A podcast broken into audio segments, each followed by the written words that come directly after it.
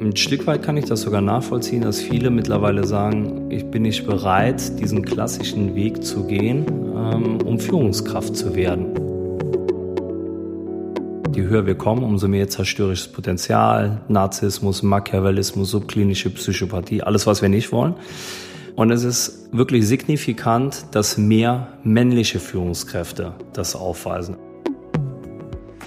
Herzlich willkommen zum Chefgespräch dem Podcast der Wirtschaftswoche. Erfolgreich Alpha, wie Spitzenpolitiker und Topmanager führen. Von Elisabeth Nia. Herzlich willkommen zum Chefgespräch, dem Podcast der Wirtschaftswoche.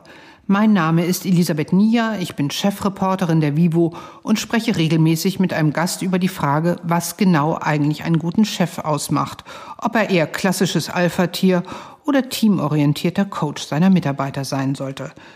Heute ist Florian Feltes zu Gast, Professor für Digital Leadership an der XU University Potsdam, Gründer eines Startups, das KI zur Personalauswahl entwickelt hat und Co-Autor eines Buches, dessen Titel mir interessant und vor allem sehr passend für unseren Podcast schien. Er lautet Revolution, ja bitte, wenn Oldschool-Führung auf New Work Leadership trifft. Herzlich willkommen, Herr Feltes. Hallo. Ich glaube, ähm, Hintergrund von diesem Titel Oldschool Führung und New Work Leadership ist eine ganz persönliche Erfahrung bei Ihnen gewesen. Für welches von beiden Modellen stehen Sie denn? Ich würde eher für das New Work Leadership einstehen. Und das bedeutet was? New Work Leadership bedeutet ein Stück weit weg vom klassischen äh, Management-Denken, also die Dinge richtig tun, starker Fokus auf Prozessen, Strukturen etc., sondern sich vielmehr damit zu beschäftigen, wie können wir eigentlich den Mensch in den Mittelpunkt unserer Führungstätigkeit stellen. Mm, und das äh, tut die ältere Generation nicht? Also die Babyboomer interessieren sich weniger für den Menschen? Ich glaube schon, dass sie sich für den Menschen interessiert, eher im Sinne von Human Resource. Wie können wir die Ressource Mensch einsetzen, um ein gewisses Organisationsziel zu erreichen? Ähm, der Leadership-Aspekt betont eigentlich vielmehr das Thema auch nach der Sinnfrage. Warum soll jemand mit mir diese Reise oder dieses Abenteuer gemeinsam starten oder sich auf eine Zusammenarbeit einlassen? Und setzt eigentlich vielmehr den Fokus darauf, dass man als Führungskraft ein Stück weit, ja, eher Service Provider eigentlich wird und seine Rolle eher so versteht, wie kann ich es schaffen als Führungskraft, dass meine Mitarbeiter den besten Job machen, weil dann habe ich einen guten Job gemacht. Nicht, damit ich hier vorne stehe und sage, ich glänze und äh, bin der Tollste. Hm. Ähm, Ihr Buch beschäftigt sich ja sehr stark mit der Frage, wie man eigentlich von diesen ganzen ähm, Buzzwörtern, die es seit Jahren mhm. äh, in Leadership-Diskussionen gibt, also wie Vertrauenskultur, Augenhöhe, Empathie, Wertschätzung und so weiter, wie man von der Behauptung dieser Werte tatsächlich zu einer Veränderung der mhm. Unternehmenskultur kommt. Viele kennen dieses Phänomen, da hat man eine agile Führung an der Spitze, die sagt, sie will was ändern, aber dann drunter gibt es so ein mittleres Management, das überhaupt keine Lust darauf hat, eine berühmte Lehmschicht. Was ist denn aus Ihrer Sicht so die wichtigste Maßnahme, um wirklich von A nach B zu kommen und da so einen Wandel in einem Unternehmen hinzubekommen, das möglicherweise bisher anders funktioniert hat? Ich glaube, das mit Abstand Wichtigste ist, miteinander zu reden erstmal, anstatt übereinander. Weil ich glaube, es, es herrschen so viele, sagen wir mal, Plattitüden und Vorurteile, wie jetzt womöglich der denkt oder die Generation tickt oder die können das oder das nicht.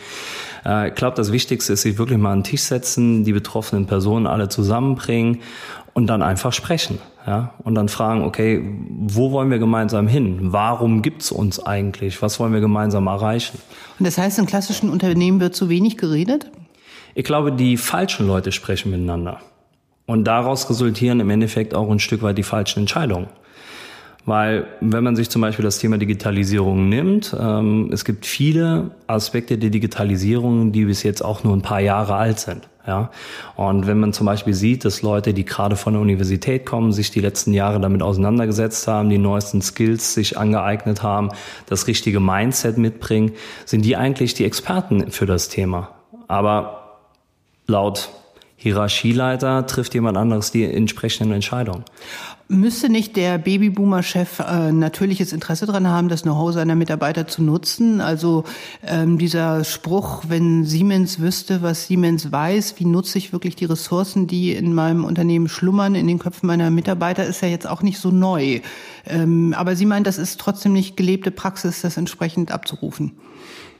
Ich glaube, dass das natürlich Verhaltensveränderung erstmal ist. Ja, es bedarf Verhaltensveränderung. Verhaltensveränderung ist brutal schwer, müssen wir einfach mal so akzeptieren. Und wenn man jetzt sein Leben lang investiert hat an Zeit, Energie, um in dieser Hierarchieleiter nach oben zu kommen. Und dann kommt eine junge Generation, die sagt, okay, wir wissen es eigentlich besser und wir haben auch keine Lust jetzt auf diese langen Hierarchieleitern, weil wir zur Not über LinkedIn direkt den Kontakt zu der entsprechenden Person finden können.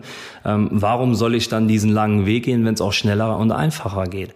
Und das ist natürlich so ein Thema, dann sieht man so ein bisschen die eigenen Fälle davon schwimmen und dann ist es ein Ego-Thema vielleicht. Und ähm, dann wird es natürlich schwierig mit Blick auf die, auf die Arbeitszeit, die die Person dann noch hat, 2025, scheiden eigentlich fast alle Babyboomer aus dem Arbeitsmarkt aus. Das sind jetzt noch fünf Jahre, da kann man versuchen, sich möglichst ruhig zu verhalten, dass keiner an der Tür klopft und äh, man versucht, einen zu verändern. Mhm. Die Babyboomer-Generation ist ja nun bekanntlich sehr groß, das sagt schon der Name fast. Mhm. Ähm, und es gibt sehr viel mehr von ihnen. Ähm, das heißt, es können aber auch, konnten aber auch nicht alle Führungskräfte werden. Ähm, stoßen Sie denn da auf Interesse bei denen, die vielleicht auch äh, genervt von antiquierten Führungsmodellen sind? Oder sind das nur die Jungen, die Sie mit diesem Modell ansprechen?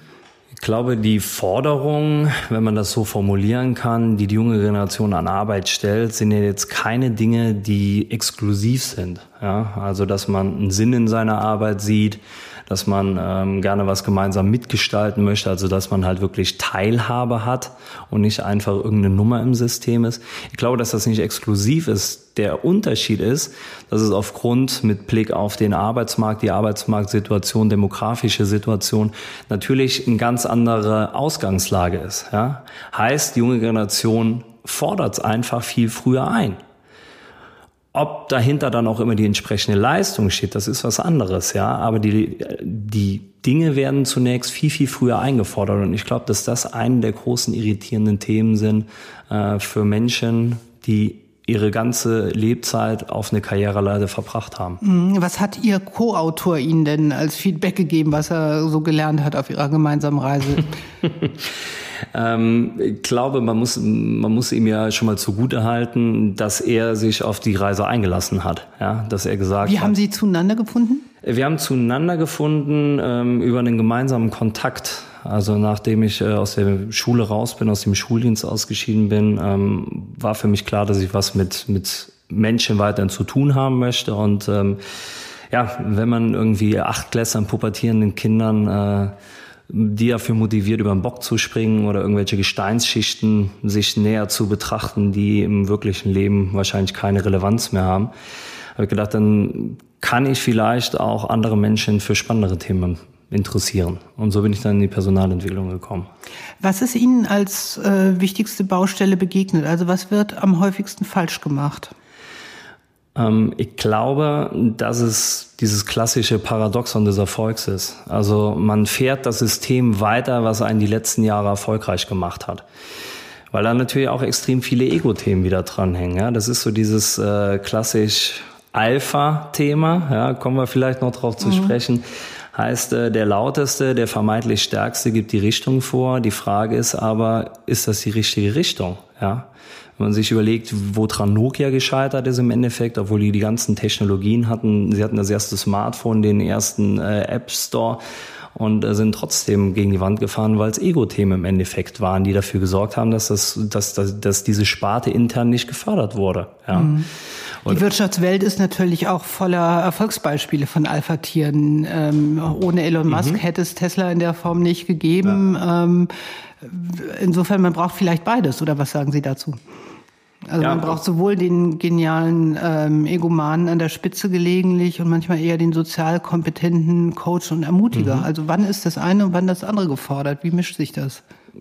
Wie sich das mischt, gute Frage. Ich glaube, das Entscheidende ist zu wissen, dass ähm, dieses Visionäre auf jeden Fall benötigt wird. Ja, aber Thema Elon Musk oder wenn wir uns jetzt äh, WeWork anschauen, ähm, dann sind das schon Führungskräfte, die auch zum Teil extrem narzisstische Züge aufweisen. Und äh, wir wissen zum Beispiel aus der Führungsforschung, dass gerade Narzissmus ähm, also quasi wer wird Führungskraft und wie wirksam ist das, dass das so eine umgekehrte U-Curve ist. Ja, also bis ein, gewisse, ein gewisses mittleres Maß äh, ist sogar positiv, ja, aber dann geht das wirklich rapide nach unten, weil dann passiert genau das, es wird eine Ego-Nummer draus. Ja? Und dann sieht man das, dann hat man die Quittung bei Elon Musk, ist, dass die Börsenaufsicht meldet äh, und, und ihn sozusagen in die Schranken weist. Und es ist die Frage, ist das wirklich extrem langfristig erfolgreich? Oder ist es diese Hybris, dass man dann nachher, wie die Geschichte zeigt, von einem Scherbenhaufen steht? Für Sie ist das Wort äh, Alpha-Tier wirklich total negativ besetzt. Ne? Haben wir vorhin vorhin festgestellt. Sie denken an Bluthochdruck und Mackerhaftigkeit und das ist kein Zukunftsmodell, wenn ich es richtig verstanden habe, oder? Ja, ich finde es äh, find's schon ein bisschen schwer. Das kommt ja auch so ein bisschen aus der Biologie, ja. Die, die Alpha-Affen, die sozusagen sich immer kloppen, aber eigentlich am wenigsten um die Belange der, genau, so um die Belange der, der, der Gruppe kümmern. Und ähm, Alpha ist in dem Zusammenhang auch, weil wir, wir haben ein Software-Startup ähm, und da ist Alpha im Endeffekt die erste Version, ja, die irgendwie mal entwickelt wird, um zu zeigen, okay, es ist Proof of Concept, es funktioniert ein Stück weit, aber dann wird es permanent weiterentwickelt. Dann ist dieser Switch in permanent Beta. Und das ist das, was zum Beispiel, was wir alle gewohnt sind. Ja? Du schaust auf dein iPhone im App Store und jeden Tag ist eine Veränderung da, du lädst das Update runter und es wird immer weiterentwickelt.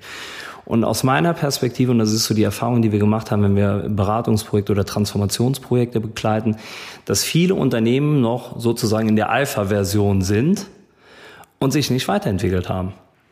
Ähm, dann lüfte ich an dieser Stelle mal ein Geheimnis für alle äh, Hörer unseres Podcasts, die es bisher noch nicht gemerkt haben. In dem Titel Erfolgreich Alpha, das ist ja der Titel dieses Podcasts, steckt auch Ironie, aber nicht nur. Ähm, denn die Frage, ob nicht viele Mitarbeiter auch klare Ansagen, klare Strukturen, klare Verantwortlichkeiten, klare Entscheidungen manchmal eher stärker als weniger suchen und ob das nicht auch in dem ganzen Diskurs über Fehlerkultur, Vertrauenskultur auch manchmal zu kurz kommt, dass es eine Balance ist.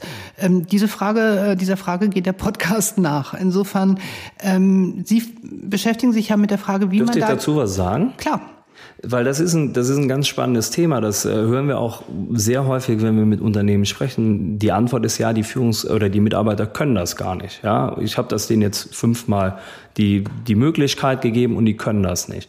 Das Spannende ist, wenn wir, wenn wir uns Führung betrachten, äh, gerade transaktionale Führung, also so dieses wie so ein Puppenspieler, wo alle Fäden zusammenlaufen, starkes Command-and-Control-Verhalten, ähm, klassische Top-Down-Führung. Wir machen die Dinge, die wir bisher gemacht haben, die uns erfolgreich gemacht haben und in der Krisenphase machen wir davon mehr und schneller. Das sorgt dafür, dass die Leute sozusagen entmündigt werden ein Stück weit, also entmündigende Führung. Die verlernen eigentlich selbstverantwortlich zu arbeiten, weil du genau weißt, da sitzt oben einer, der die Fäden hat und der kontrolliert und die Entscheidung trifft, egal was ich mache. Egal wie ich mich anstrenge, egal wie ich mich einbringe. Der Puppet Master haben genau, wir gesagt. Ja, genau. Und ähm, das ist, das zeigt sich wirklich in der Praxis extrem dieses ja, entmündigende Führung. Und das ist eigentlich schon ein ganz schlimmer Begriff, ja. Weil man ja eigentlich immer schon aus der Schule raus mündige Menschen entwickeln möchte. Und ähm, es ist Lernarbeit. Es ist, man muss den Mitarbeitern das auch wieder beibringen. Und als Führungskraft ist das genauso, ja. Man muss lernen, loszulassen und die Mitarbeiter müssen aber genauso lernen. Das ist beidseitige Pflicht, ja. Dann sich auch damit auseinanderzusetzen und das zu lernen. Absolut.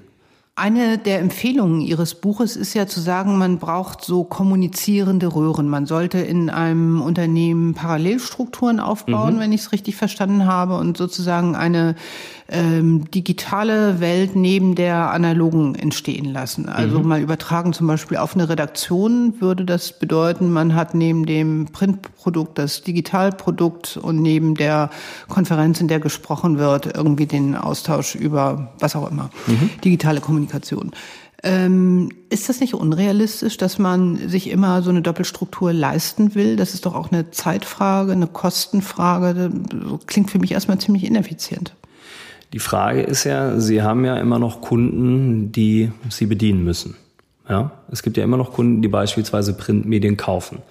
Wenn Sie jetzt komplett von heute auf morgen den Cut machen, ja, bei Print, weiß ich nicht, könnte es vielleicht sogar noch. Das war auch kein Argument, um ja. Gottes Willen, das war kein ähm, Argument gegen das Printmedium, ja. aber dagegen, dass man Redakteure hat, die ausschließlich Print oder aus, ja. ausschließlich online schreiben, wenn wir beim Beispiel einer Zeitung bleiben. Einer wollen. der Gedanken, der dahinter steckt, ist, es gibt diese, diese Akzeptanzkurve von Innovation. Also heißt, ab welchem Zeitpunkt ähm, steige ich eigentlich in neuen Trend ein? Es gibt immer so, das sind so diese zweieinhalb Prozent Innovatoren, dann kommen die Early Adopter und dann die große Mehrheit und dann kommen irgendwann die Laggards, die eigentlich erst einsteigen, wenn der, wenn der Trend schon wieder abflaut sozusagen. Ja. Und ähm, das findet sich natürlich auch in vielen Unternehmen wieder. Genau diese Konstellation, Normalverteilung. Und wie viel Zeit investiere ich jetzt, um wirklich die Leute, die gar kein Interesse daran haben, die sich wirklich dagegen verwehren, mit auf die Reise zu nehmen? Oder gehe ich hin und sage, ich nehme erstmal die Leute, die erstens Interesse haben, die die Skills haben und dann zeigen, dass es funktionieren kann. Und dann liefert man darüber natürlich viel einfache Argumente zu sagen, okay, da ist der Switch und jetzt fangen wir langsam an, das ganze Programm umzubauen. Was unterscheidet denn diese Parallelstruktur, die Sie vorschlagen, äh, von der Art von Auslagerungen, die viele Unternehmen so in den letzten Jahren gemacht haben? Das ist ja so ein mhm. Modell, das man viel gesehen hat zuletzt, auch selbst bis hin zu Ministerien. Ja. In Berlin, das Verteidigungsministerium hat zum Beispiel den Cyber Innovation Hub oder so gegründet. Da hat man dann kleine Einheiten, die mehr Experimentiermöglichkeiten mhm. haben. Das ist aber nicht das, was Sie für sinnvoll halten. Es gibt verschiedene Bereiche, wo es auf jeden Fall Sinn macht, ja. Ähm, das Entscheidende ist immer noch, Ziel soll ja sein, dass man halt irgendwann diese, diese Projekte ein Stück weit miteinander verschmilzt, dass die voneinander partizipieren können. Und das funktioniert natürlich nur, wenn es auch ein Stück weit vergleichbare Unternehmenskulturen sind. Sonst hat man auf einmal die Gruppe der, der, der crazy people, ja, die wirklich die Moonshots bauen. Und dann hat man die anderen, die noch mit der Pfeile, hart gesagt, irgendwelche Präzisionsteile zurechtfeilen. Ja. Und da geht's wirklich darum, dass, wie schaffen wir das eigentlich zusammenzubekommen? Und deshalb muss das sozusagen unter einem Dach sein, aber in einem separaten Raum, wo ausprobiert werden darf. Wo auch von vornherein gesagt wird, okay, das Projekt kann scheitern, ja, und dann analysieren wir und dann lernen wir draus. Und das ist, glaube ich, das Entscheidende, einen Rahmen zu schaffen, einen Raum zu schaffen, wo die Leute halt wirklich frei entwickeln, ausprobieren können. Nicht mit der Vorgabe, okay, ihr müsst scheitern, ja, sondern da wirklich die Sicherheit auch zu bekommen. Und dann sozusagen die Leute wieder nehmen, in ihre Abteilung gegebenenfalls zurückführen, dass die das sozusagen da ausrollen. Bosch hat das zum Beispiel im, im indirekten Einkauf gemacht. Was haben die da genau gemacht?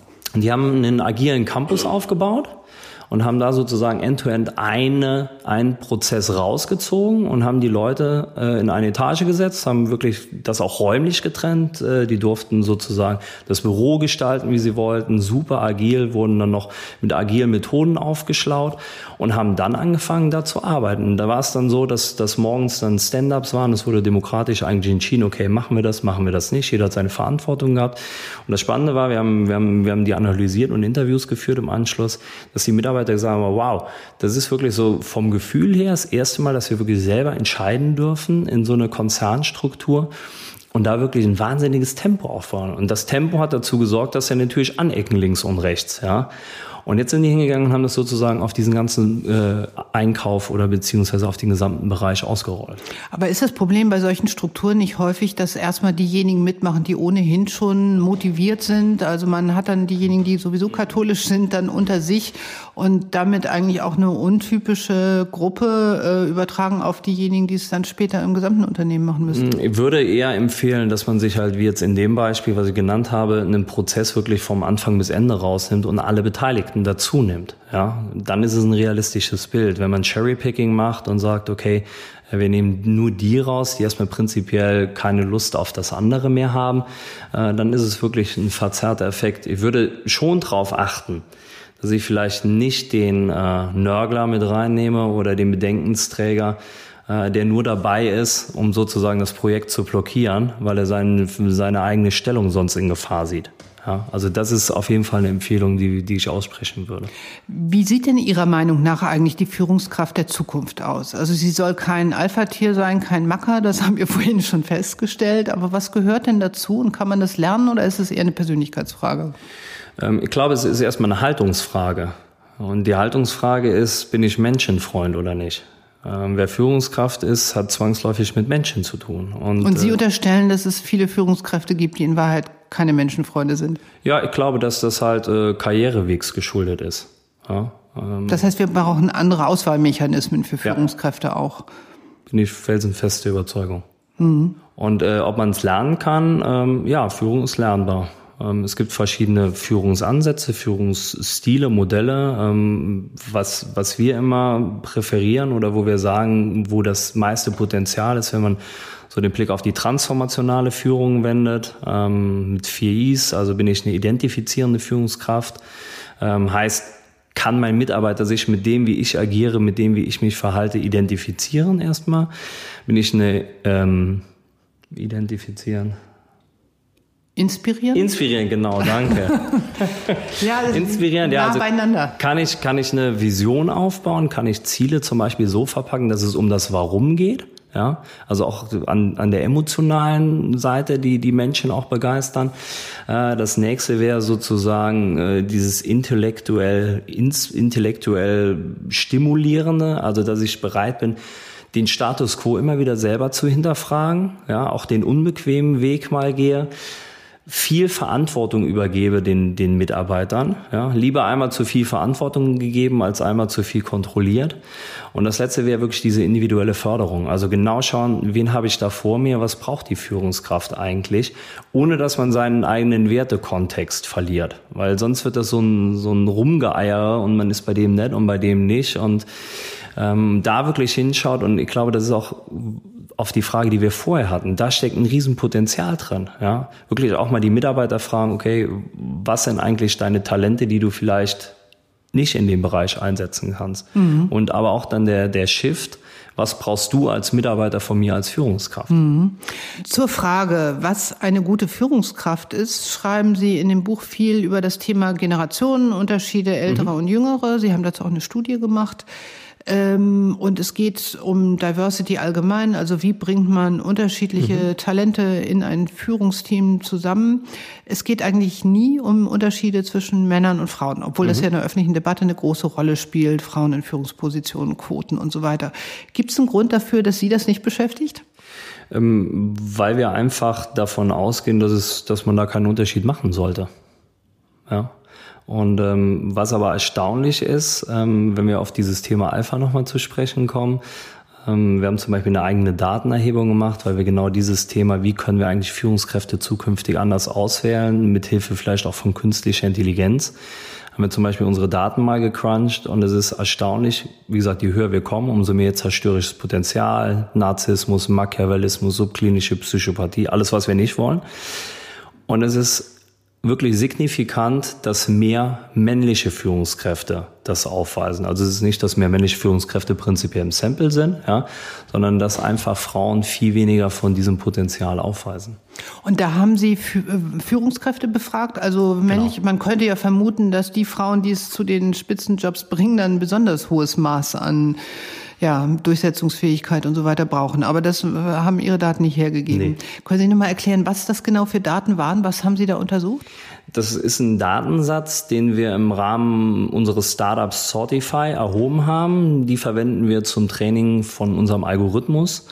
Und das besteht zum einen aus Self-Assessment-Daten und zum anderen aus offenen Textfragen von den Personen. Und das ist ein Datensatz mit über 2000 Führungskräften drin. Und da haben wir wirklich festgestellt, dass wenn wir, wenn wir Analysen gefahren haben, äh, gibt es Unterschiede zwischen Männern und Frauen, gibt es vielleicht äh, Altersunterschiede. Und da ist wirklich signifikant, äh, auch statistisch signifikant, dass einfach dieses zerstörerische Potenzial, was ich angesprochen habe, ähm, viel, viel stärker ausgeprägt ist, je höher wir kommen in den Führungsetagen und dass das eigentlich ein ausgeprägtes Männerthema ist. Hm. Ist nicht eigentlich ein wichtiger Unterschied zwischen Männern und Frauen in Führungspositionen, dass Frauen oft einen ganz anderen Zugang zum Thema lebenslanges Lernen haben, weil sie biografisch meistens viel mehr Brüche hatten, weil sie viel häufiger selbst in die Situation gekommen sind, nach zum Beispiel einer Familienphase nochmal irgendwie sich neu zu erfinden, neu anzufangen. Mir scheint das immer der wichtigste Unterschied im Führungsverhalten von Männern und Frauen zu sein glaube ich, dass man das, dass man das so bestätigen kann. Vielleicht für die junge Generation, die jetzt nachkommt, ist das auch nochmal ein anderes Thema kann mich da ja selber auch nur irgendwie mit einbeziehen. Ähm, Weil Sie gerade eine Babypause hinter sich haben? Nee. Wobei ich das Wort Babypause eigentlich hasse. Es nee, ist keine Pause, es ist weil Arbeit. Ich, weil ich ja, weil ich ja, sagen wir mal, mehrere Bildungswege hinter mir habe, mhm. ja. Also es ist ja kein gerader Lebenslauf. Es ist ja eher, sagen wir mal, eine Art, also ein untypischer Lebenslauf für das, was ich jetzt mache. Ähm, ja. Mhm. Vielleicht nochmal zu den Generationenunterschieden. Sie haben ja auch gezielt untersucht, ähm, wie sich eigentlich das Führungsverhalten mhm. der äh, Millennials ähm, oder der Generation Z äh, von dem der Babyboomer unterscheidet, so auf einen Nenner gebracht. Was war der wichtigste Unterschied? Der Hauptunterschied ist, dass die junge Generation deutlich teamorientierter führt. Deutlich mehr den Purpose, die Purpose-Frage stellt, warum, ja und ähm, viel stärker mit Feedback arbeitet. Ob gewollt oder nicht gewollt. Im Sinne von, fordert jemand jetzt Feedback ein oder nicht, ist egal, ich gebe ihm Feedback oder ihr. Mhm. Sowohl in beide Richtungen. Wir führen dieses Gespräch in einer Phase, in der viel von schlechteren wirtschaftlichen Rahmendaten die Rede ist, von Handelskriegen, verpassten Chancen in wichtigen Zukunftsbereichen, ähm, sich abschwächenden Wachstumsdaten und so weiter. Was glauben Sie, ähm, wird sich vielleicht die Führungsdebatte wieder verändern, ähm, wenn die wirtschaftliche Entwicklung in Deutschland nicht mehr so gut ist? Also war vieles von dem, worüber wir gesprochen haben, auch ein bisschen ein schönen Wetterphänomen aus wirtschaftlich guten Jahren? Spannende Frage. Ähm, ich glaube, dass man das so ein bisschen rückblickend vielleicht beantworten muss. Ja? Ähm, sind Unternehmen, die besonders hierarchisch führen heute noch erfolgreich, die in den letzten Jahren erfolgreich waren. Ähm, ich glaube, dass es wir leben in einer VUCA-Welt, ja. Es ist volatil, es ist unsicher, es ist komplex, es ist alles mehrdeutig.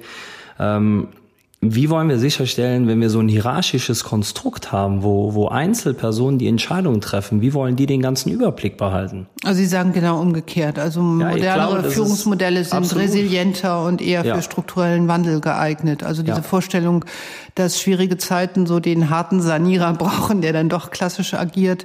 Es ist natürlich schon so, dass ähm, in hierarchischen Unternehmen oft sehr viel schneller gehandelt werden kann. Oder würden Sie das auch bestreiten? Ja.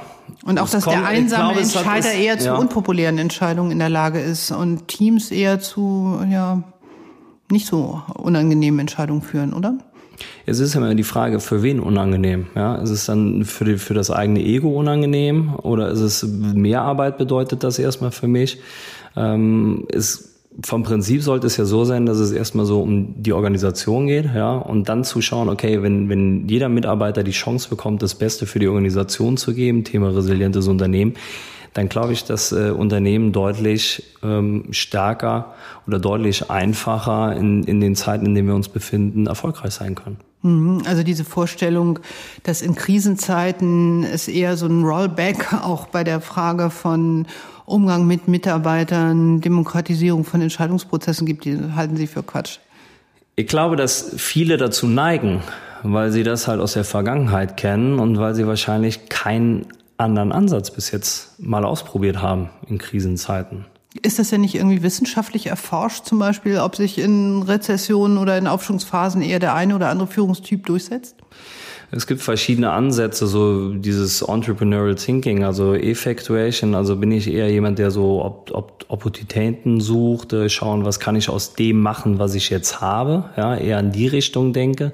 Oder bin ich einer, der alles drauf ausrichtet und sagt, okay, in fünf Jahren oder in drei Jahren ähm, wollen wir die Ziele erreichen und darauf richte ich alles aus. Ja, ich glaube, dass das eher der Ansatz ist, womit Unternehmen zukünftig erfolgreich sein können. Mhm.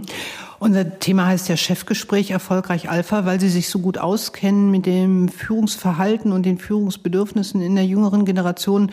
Ähm, kann es sein, dass demnächst das eigentliche Problem ist, dass die, das Interesse, Chef zu sein und Alpha-Tier zu sein, einfach so sehr abnimmt, dass sich nicht mehr die Besten dahin durchsetzen? Ich glaube, da gab es ja jetzt eine aktuelle Studie zu, äh, wo es darum ging, will die junge Generation eigentlich Führung übernehmen? Und ähm, ein Stück weit kann ich das sogar nachvollziehen, dass viele mittlerweile sagen, ich bin nicht bereit, diesen klassischen Weg zu gehen, ähm, um Führungskraft zu werden. Ja, nur um das dann irgendwo auf dem Namensschild zu haben, soll ich dann, weiß ich nicht, welche Schritte auch immer machen und wie viel Lebzeit in investieren ähm, in einem System, wo man dann genau da drin hängt, ja, in dieser Lehmschicht, wo man nicht nach vorne und nach unten kommt und immer in dieser Sandwich-Position von beiden Seiten eigentlich auf den Deckel bekommt und nichts ändern kann, ja. Und ich glaube, dass das ein Schritt ist, den man aufbrechen muss. Ja. Ähm. In der Politik setzen sich ja Doppelspitzen durch. Inwieweit ist das denn äh, für Unternehmen auch ein Modell der Zukunft? Sie haben ja sozusagen Ihr Buch auch gerade im Tandem geschrieben. Mhm. Ist das was, was Sie für zukunftsfähig halten, was Sie empfehlen Absolut. würden? Absolut.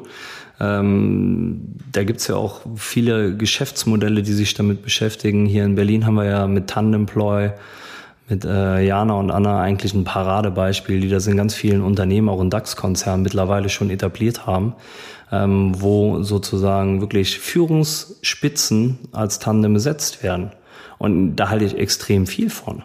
Ja, auch wenn man ins, ins Coding geht, gibt's dieses Co-Coding, ja, also dass zwei Leute wirklich an einem Projekt coden, immer am selben Code arbeiten, ist natürlich viel, viel besser. Du hast immer eine zweite Perspektive, die reinkommt. Und ähm, ja, also glaube ich schon, dass das auf jeden Fall zukunftsfähig sein sollte. Also nicht nur aus der Not geboren, weil nee. zum Beispiel eine familiäre Situation dazu führt, sondern was man klassischerweise mit Vier-Augen-Prinzip kannte in Teilen der Wirtschaft, was sich in, bei politischen Parteien gerade durchsetzt und was einfach ganz generell eine andere Kontrolle, aber auch eine andere Work-Life-Balance und eine mhm. Feedback-Kultur im Kleinen ermöglicht. Ja, das, das heißt, Sie schreiben Ihr nächstes Buch auch wieder mit jemandem zusammen? Ähm, ich weiß gar nicht, ob wann ich ein nächstes Buch schreibe. Also ich glaube, ich habe jetzt erstmal genug geschrieben. Mhm. nee, das sehen wir dann. Aber ich glaube schon eher, dass es, ähm, wenn dann mit jemandem zusammen ist, als sich alleine hinzusetzen. Mhm, aber Buch und Print ist Ihnen trotzdem sympathischer als Blog und digital. Ähm, naja, also ich glaube, so das Publizieren hat sich eh verändert. Ähm, und glaube eigentlich, dass, dass die Zukunft viel stärker in diesem digitalen Blog, Podcast, Video etc. liegt. Genau, das ist doch ein schönes Schlusswort. Dem Podcast gehört die Zukunft. Herzlichen Dank, Herr Feldes. Vielen Dank. Das war Chefgespräch, der Podcast der Wirtschaftswoche. Erfolgreich Alpha, wie Spitzenpolitiker und Topmanager führen, von Elisabeth Nia. Unser Podcast wird produziert von Anna Höhnscheid, Ellen Kreuer, Lutz Knappmann und Michael Schumacher. Neue Folgen erscheinen immer freitags um 15 Uhr.